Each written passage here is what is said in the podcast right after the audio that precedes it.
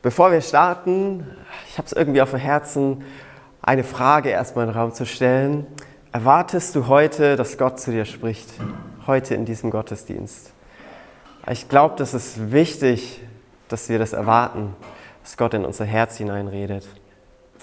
Und dafür möchte ich nämlich beten, dass Gott in unser Herz spricht und es in unser Leben verändert und ja, das Wort Gottes einfach eine Freude ist, wenn wir es hören.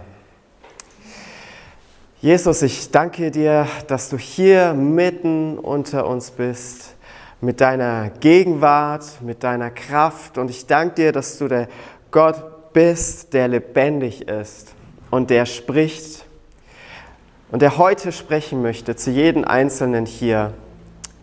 Und ich lade dich ein, Heiliger Geist, dass du wirklich ja, den Raum füllst mit deiner Liebe und mit deiner Gegenwart. Und Gott, dass du uns da begegnest, ja, wo wir es gerade brauchen, Herr.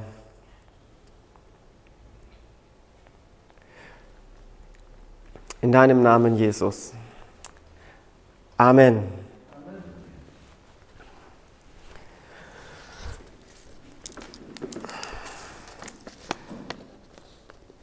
Paulus, Knecht, boah, krass.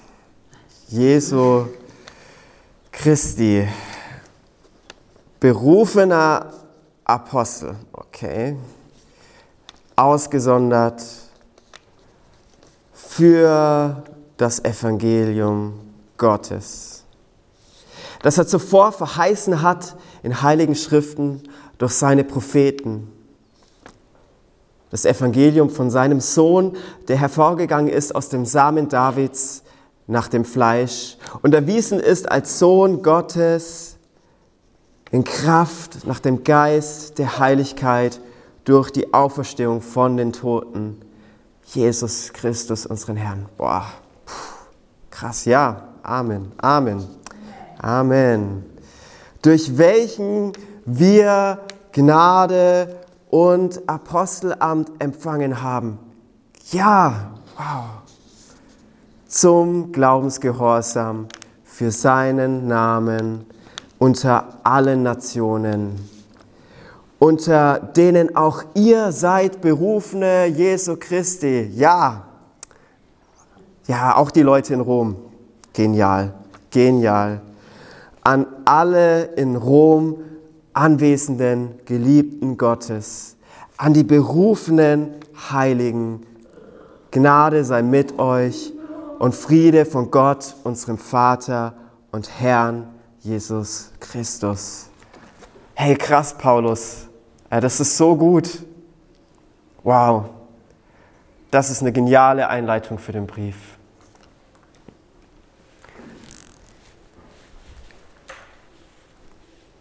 Das waren die ersten Worte, wie Paulus sich an die Christen in Rom vorgestellt hat.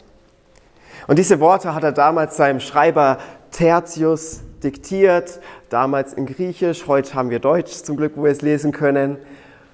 Und ich stelle mir das so vor, wie Paulus hier stand und es so diktiert hat und Tertius war so dran gesessen und hat so, hat so die Worte aufgeschrieben, die Paulus ihm diktiert hat und so, wow, krass, hey, das sind richtig, richtig wertvolle und gute Worte.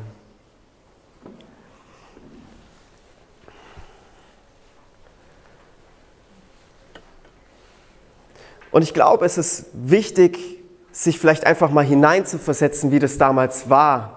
Wie so ein Brief entstanden ist, wie der geschrieben worden ist. An so einem Schreibtisch unter Kerzenschein vielleicht, vielleicht was dunkel, vielleicht haben sie es tagsüber geschrieben. Ich weiß es nicht. Aber es hat auf jeden Fall Zeit, Geld und Nerven gekostet. Es war nicht so ein Blockblatt Papier, wie ich hier hatte, sondern ja, vielleicht Pergament oder was sie benutzt haben. Auf jeden Fall war es teuer was zu schreiben. Und da war viel, viel mehr Aufwand, Zeit und Nerven vielleicht, äh, als es heute ist.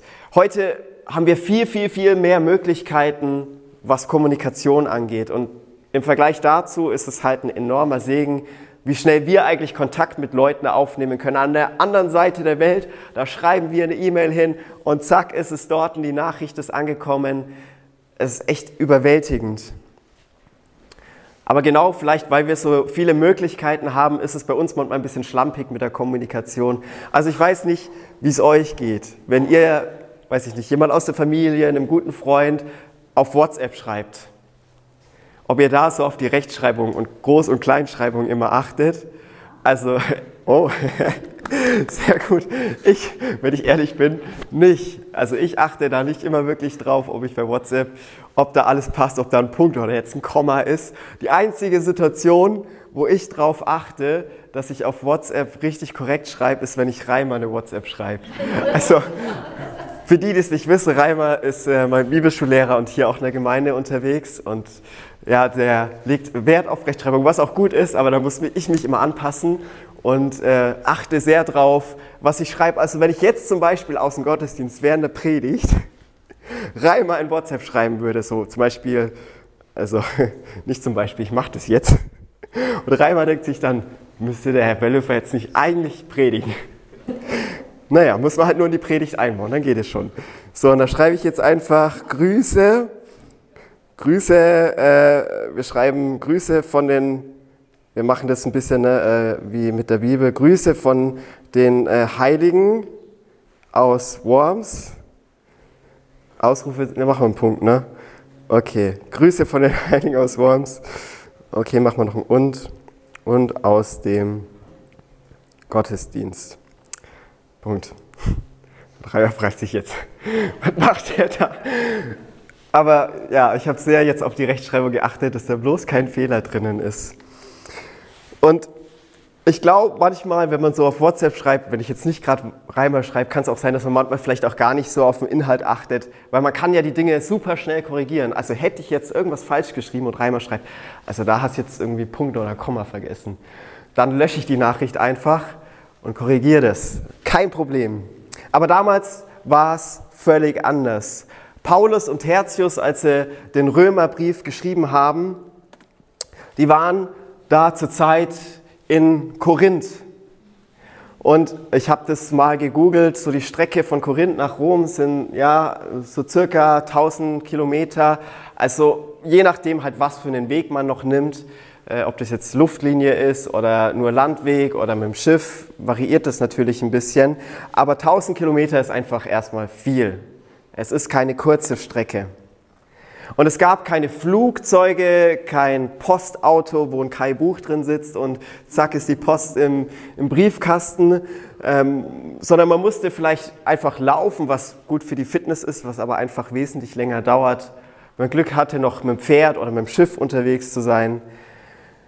Und weil das alles so viel schwieriger war, hat man genau überlegt, ja, was schreibe ich denn jetzt da? Man wollte keine Fehler machen, man hat sich wirklich, wirklich Gedanken gemacht. Und deshalb ist es immer so wertvoll, wenn wir das Wort Gottes anschauen, einfach, ja, einfach ganz genau mal hinzusehen. Und das habe ich während der Predigtvorbereitung gemacht. Und als ich die Predigt vorbereitet habe, war ich von dem Text begeistert. Weil ehrlicherweise von dem Text, den ich heute ausgewählt habe, habe ich erstmal nicht so viel erwartet, weil es der Einleitungstext ist. Das ist einfach der Anfang. Ne? Man will ja irgendwann zum Punkt kommen, so, wo geht es jetzt richtig zur Sache? Und das ist so der Einleitungstext. Und dann habe ich gedacht, na gut, liest dir halt mal rein. Und umso mehr ich da gelesen habe, umso mehr habe ich gemerkt, hey, Paulus hat sich da richtig, richtig, richtig Gedanken gemacht, was er da schreibt. Und ich glaube, vieles, in, was wir da in der Einleitung hören, ist schon äh, so eine Vorschattung oder beinhaltet schon Themen, was im Rest vom Brief eigentlich noch vorkommt.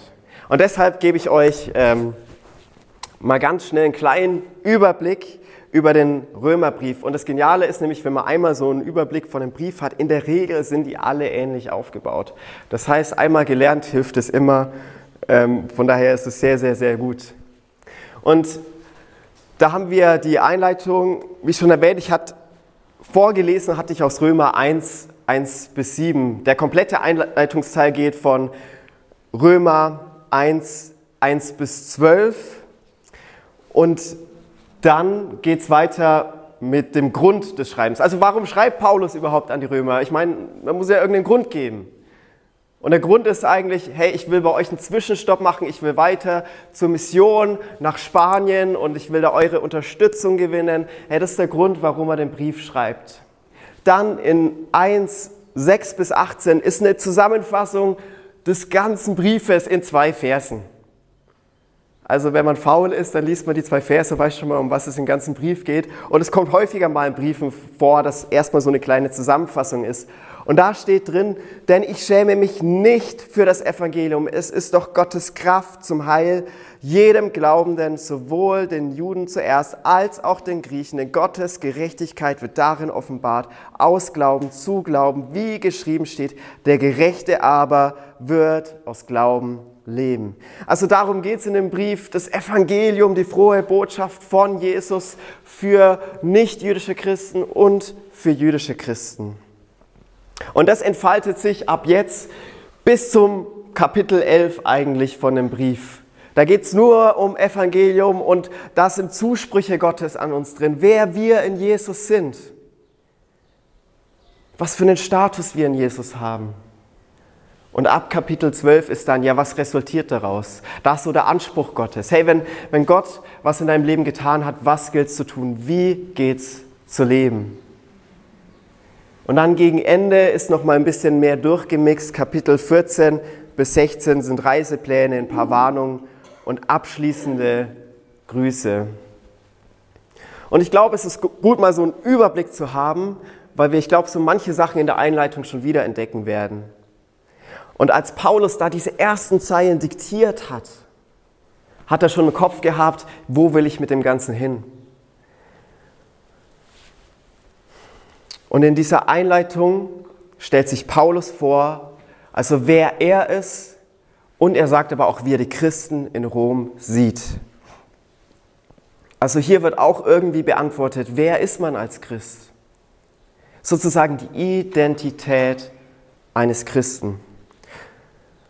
Und ich lese jetzt nochmal aus Kapitel 1, Verse 1 bis 7. Paulus, Knecht Christi Jesu, berufener Apostel, ausgesondert oder bestimmt für das Evangelium, das er durch seine Propheten in den heiligen Schriften vorher verheißen hat, über seinen Sohn, der aus der Nachkommenschaft Davids gekommen ist, nach dem Fleisch und als Sohn Gottes in Kraft eingesetzt, dem Geist der Heiligkeit nach, aufgrund der toten Auferstehung Jesus Christus, unseren Herrn.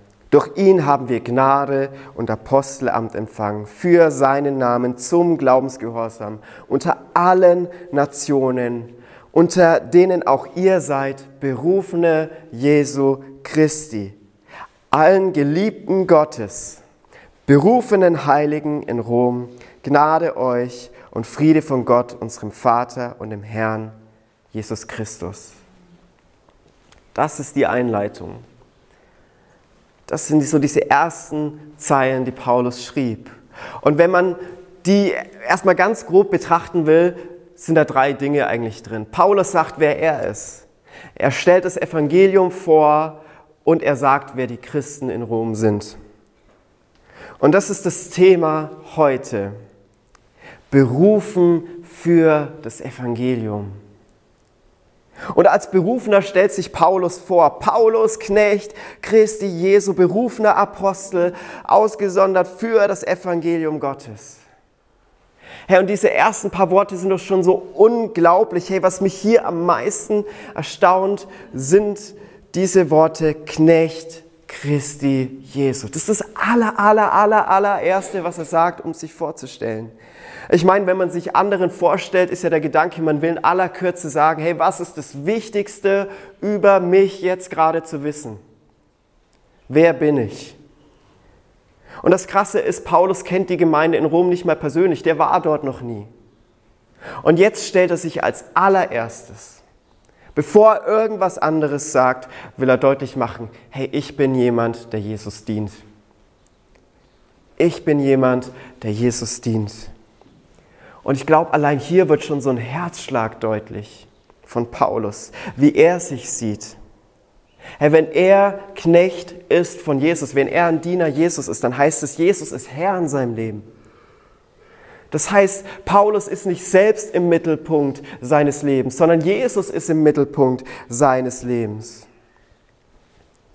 Und das sieht man, wenn man seine Geschichte mal ansieht, er war überall in der antiken Welt unterwegs, ist von einer Stadt in die nächste gereist, hat eine Gemeinde nach der anderen gegründet und er wurde teils heftigst verfolgt, dem Tode so oft nahe, Schiffbruch, so viel Leiden und trotzdem hat er gesagt, hey, ich mache weiter für Jesus, weil Jesus mir den Auftrag gegeben hat, weil Jesus mein Herr ist.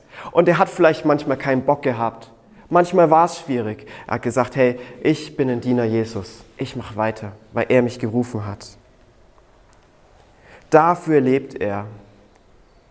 Aber nicht nur das, er nahm sich auch die Worte von Jesus zu Herzen, anderen in Liebe zu dienen. In einem anderen Brief schreibt er einmal, hey, ich hätte in der Autorität eines Apostels zu euch kommen können. Ich hätte euch zurechtweisen können, euch die Leviten lesen, aber das habe ich nicht gemacht, sondern ich bin in der Liebe einer Mutter zu euch gekommen.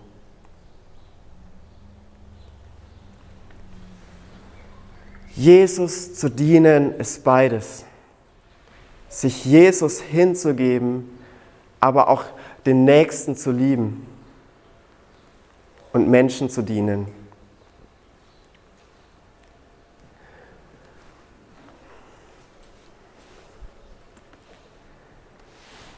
Und im gleichen Satz sagt er aber auch, ich bin Apostel. Ich bin Apostel. Und es bedeutet erstmal jemand, der von Jesus gesandt ist. Also ein von Jesus beauftragter und Gesandter. Und damit ist eine Autorität verbunden. Jesus gibt nicht nur einen Auftrag, sondern er gibt auch Vollmacht mit dem Auftrag. Und diese Autorität wurde sichtbar im Leben von Paulus. Der hat Totenauferweckungen erlebt, Heilungen, wie Menschen von dämonischen Gebundenheiten frei geworden sind. Und beides, ein Knecht und Apostel, ist er, um Menschen von Jesus zu erzählen. Und dafür wurde er von Jesus berufen. Und diese persönliche Begegnung mit Jesus hat sein Leben auf den Kopf gestellt. Er war erst jemand, der die Christen verfolgt hat, der sie gehasst hat. Und dann begegnet ihm Jesus und er wird zu einem der größten christlichen Missionare und Leiter. Hey, ausgesondert, bestimmt, berufen für das Evangelium Gottes. Jesus hat Paulus dazu bestimmt, ein Missionar für die Nationen zu sein, ein Diener Jesu und Apostel für das Evangelium. Er kann sich zurücknehmen. Er hilft, wo es nur geht. Er nimmt sich selbst nicht so wichtig, aber er weiß gleichzeitig auch, dass er Autorität hat, weil er von Jesus beauftragt ist. Und das ist vielleicht so eine Frage an uns heute Morgen. Hey, haben wir dieses Verständnis vom Christsein? Haben wir das? Dass wir zugleich Diener und Gesandte sind. Also Leute, die sich reinknien in den Dreck des Lebens manchmal. Und auf der gleichen Seite aber auch zu wissen, hey, wir haben Autorität. Und wir dürfen selbstbewusst auftreten. Wir müssen das nicht verstecken und wir müssen uns nicht schämen für den Auftrag, den wir von Jesus haben. Das ist eine wertvolle Botschaft. So wie Paulus sagt, denn ich schäme mich des Evangelium nicht, denn es ist Gottes Kraft. Und es gibt keine bessere Botschaft, die wir Menschen erzählen können. Nichts Wertvolleres. Menschen brauchen diese Botschaft. Und diese Botschaft ist nicht nur gut, weil es eine Botschaft von Vergebung ist, sondern sie ist auch wahr. Und das hat Gott gezeigt. Und ich finde es spannend, wenn man ja immer im Gespräch vielleicht mit Leuten ist, die mit dem Glauben noch nicht so viel am Hut haben oder äh, ja einfach noch nie was vielleicht auch von Jesus gehört haben und dann immer sagen, ja, wo ist denn der Beweis? Wo ist der Beweis, dass Gott da ist? Herr, das Krasse ist doch, Gott hat sich schon gezeigt. Gott hat sich gezeigt. Das Evangelium Gottes, das er durch seine Propheten in den heiligen Schriften vorausgesagt hat. über seinen Sohn, der aus der Nachkommenschaft Davids gekommen ist, dem Fleisch nach, und als Sohn Gottes in Kraft eingesetzt, dem Geist der Heiligkeit nach, aufgrund der Auferstehung der Toten, Jesus Christus, unseren Herrn.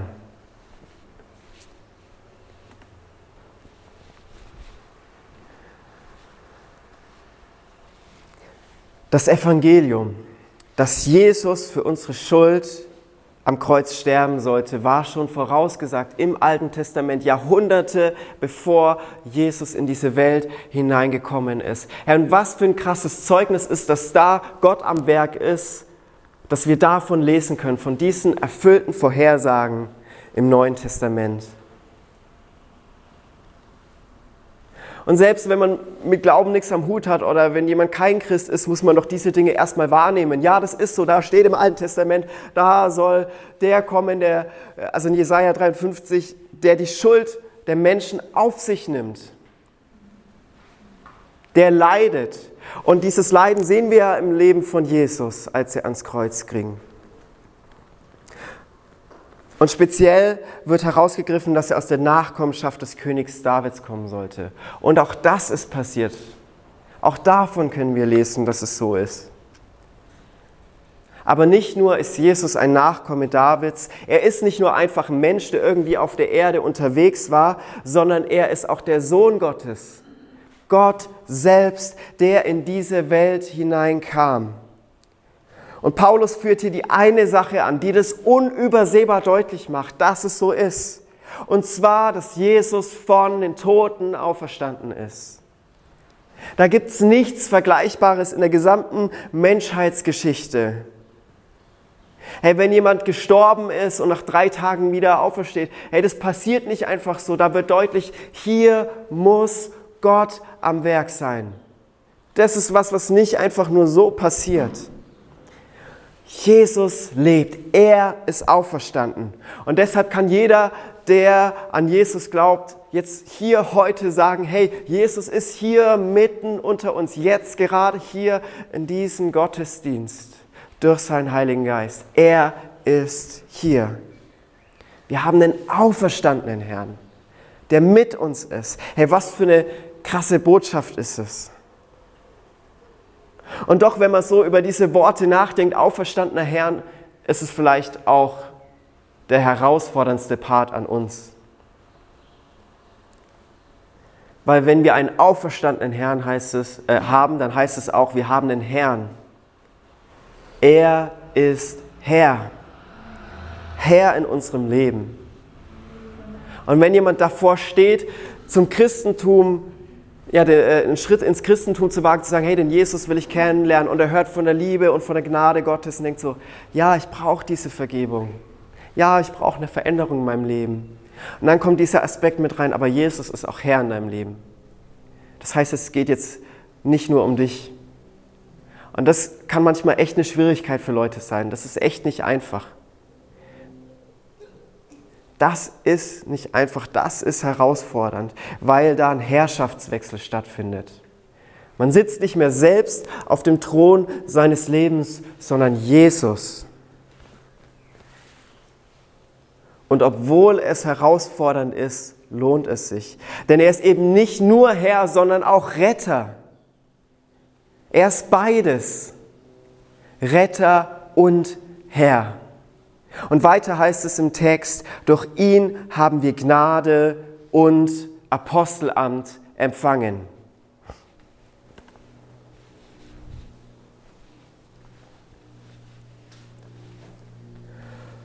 Und jetzt in dem Text findet ein Wechsel von der Vorstellung des Paulus und er das Evangelium vorgestellt zu einem Wir hin. Wir haben Gnade und Apostelamt empfangen durch ihn. Und das Erste, was Paulus nennt, ist Gnade. Einfach nur Gnade. In Jesus sind wir vor Gott begnadigt. Und das heißt, wir dürfen Vergebung erfahren für alle Fehler, für jeden Mist, den wir manchmal machen, für jeden Dreck.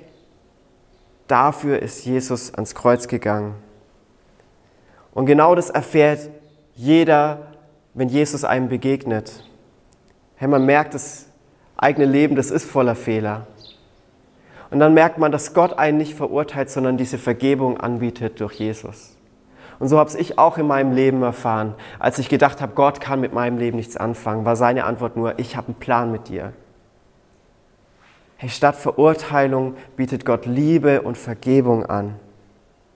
Egal wie groß unsere Sünde ist. Und das gilt ja nicht nur für Menschen, die mit Glauben nichts am Hut haben, dieses Angebot der Vergebung. Auch als Christen brauchen wir das immer, immer wieder, weil wir auch immer wieder Fehler machen. Aber wenn du mit Jesus unterwegs bist, darfst du wissen, dir ist vergeben. Du bist begnadigt. Und das ist ein Zuspruch Gottes an dich in diesem Text.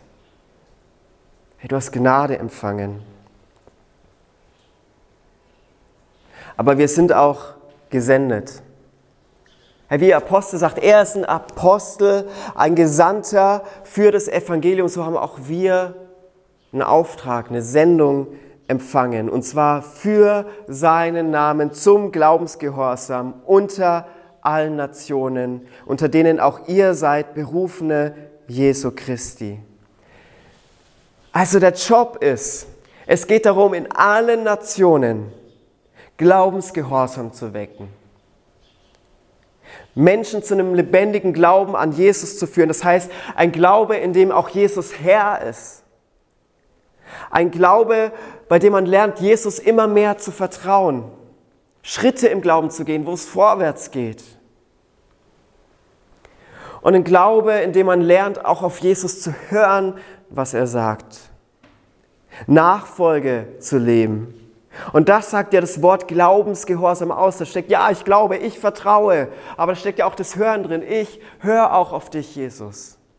Hey, diese Art von Glauben gilt es zu wecken unter allen Nationen, egal wo wir sind.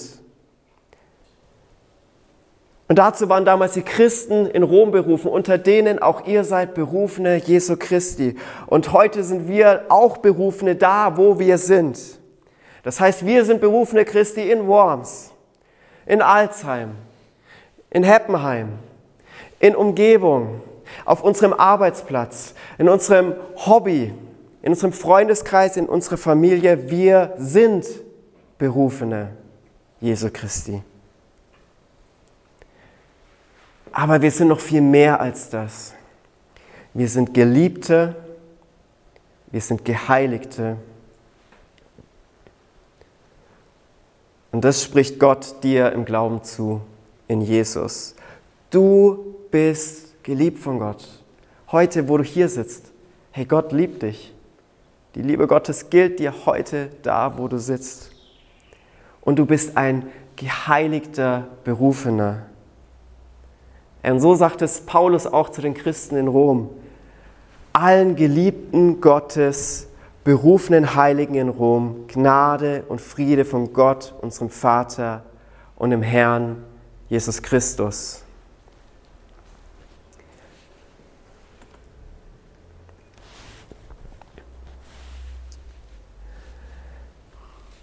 Also hier spricht Paulus zu, ihr seid Geliebte, ihr seid geheiligte Berufene.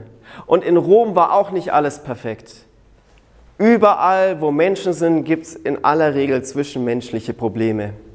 Das ist so. Man verletzt einander, da gibt es Chaos, man schafft es auch nicht immer, äh, ein Leben zu führen, wo man denkt, ja, äh, Gott, gut, dass es mich gibt. Manchmal ist es eher so, oh Gott, gut, dass es dich gibt, weil ich krieg's nicht hin. Und obwohl da Schwierigkeiten sind, obwohl da nicht alle Leute perfekt sind und viele Fehler machen, sagt er, ihr seid geliebt und geheiligt. Und ich glaube, jeder Mensch, jeder von uns braucht Zuspruch, braucht Ermutigung, Bestätigung in der Identität seiner Person. Aber gleichzeitig ohne Ansprüche geht es auch nicht. Wenn wir nie herausgefordert werden, ganz ehrlich, geht in unserem Leben nichts vorwärts. Das ist so. Manchmal brauchen wir einen Tritt in den Hintern. Und da ist die Bibel echt gut. Und ich weiß nicht, wie es dir heute geht. Ob du sagst, hey, ich bin hier im Gottesdienst und ich habe gebetet oder ich habe erwartet, dass Gott zu mir spricht, einen eine Zuspruch. hey, ich, mir geht es gerade nicht so gut, in meinem Alltag ist eh schon da, jeder trägt Ansprüche in mein Leben hinein, von der Arbeit, von Freunden, alle wollen was von mir. Und dann hey, willst du einfach nur mal hier sein und von Gott hören, hey, du bist geliebt. Du bist geliebt. Hey, dann will ich dir sagen, das ist okay. Weil ich glaube, der Herzschlag Gottes ist es, uns da zu begegnen, wo er uns begegnen möchte. Und wenn wir gerade Zuspruch brauchen, ich glaube, dann ist Gott jemand, der Zuspruch gibt. Aber vielleicht kann es auch sein, dass es dran ist, dass man eher so einen Anspruch braucht. Mal einen kleinen Schubser, mal eine Erinnerung an den Auftrag, den wir haben. Und wenn das der Fall ist, dann lasse ich mich heute hier bei der Predigt gerne von Gott dazu gebrauchen. Und wenn es um diesen Schubser geht, da hilft vielleicht die Frage, hey, wann hast du das letzte Mal jemand von Jesus erzählt, der Jesus nicht kennt? Wann war das letzte Mal? Und wenn die Antwort ist, puh, das ist schon richtig lange her, hey, dann sage ich dir, hey, fang an, Menschen von Jesus zu erzählen. Hey, Gott wird dir Möglichkeiten schenken und er wird dir Liebe für Menschen schenken.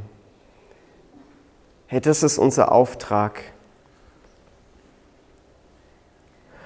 Und ich möchte jetzt gegen Ende der Predigt auch noch was anbieten. Und zwar, manchmal braucht man ein Wort von jemand anders, nochmal eine Ermutigung. Und wenn du Gebet brauchst, nochmal einen Zuspruch im Gebet, dann lade ich dich ein, vielleicht nach der Predigt auf mich zuzukommen oder auf jemanden, den du vertraust. Gott redet durch jeden, der gläubig ist.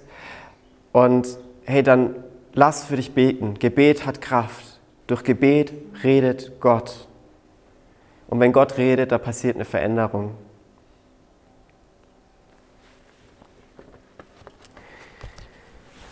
Und ich möchte jetzt mit einer kleinen Gebetszeit abschließen, wo ich einfach noch mal hören möchte und ich spiele ein bisschen im Hintergrund, wo Gott vielleicht speziell noch mal jemanden hier einen Zuspruch geben möchte.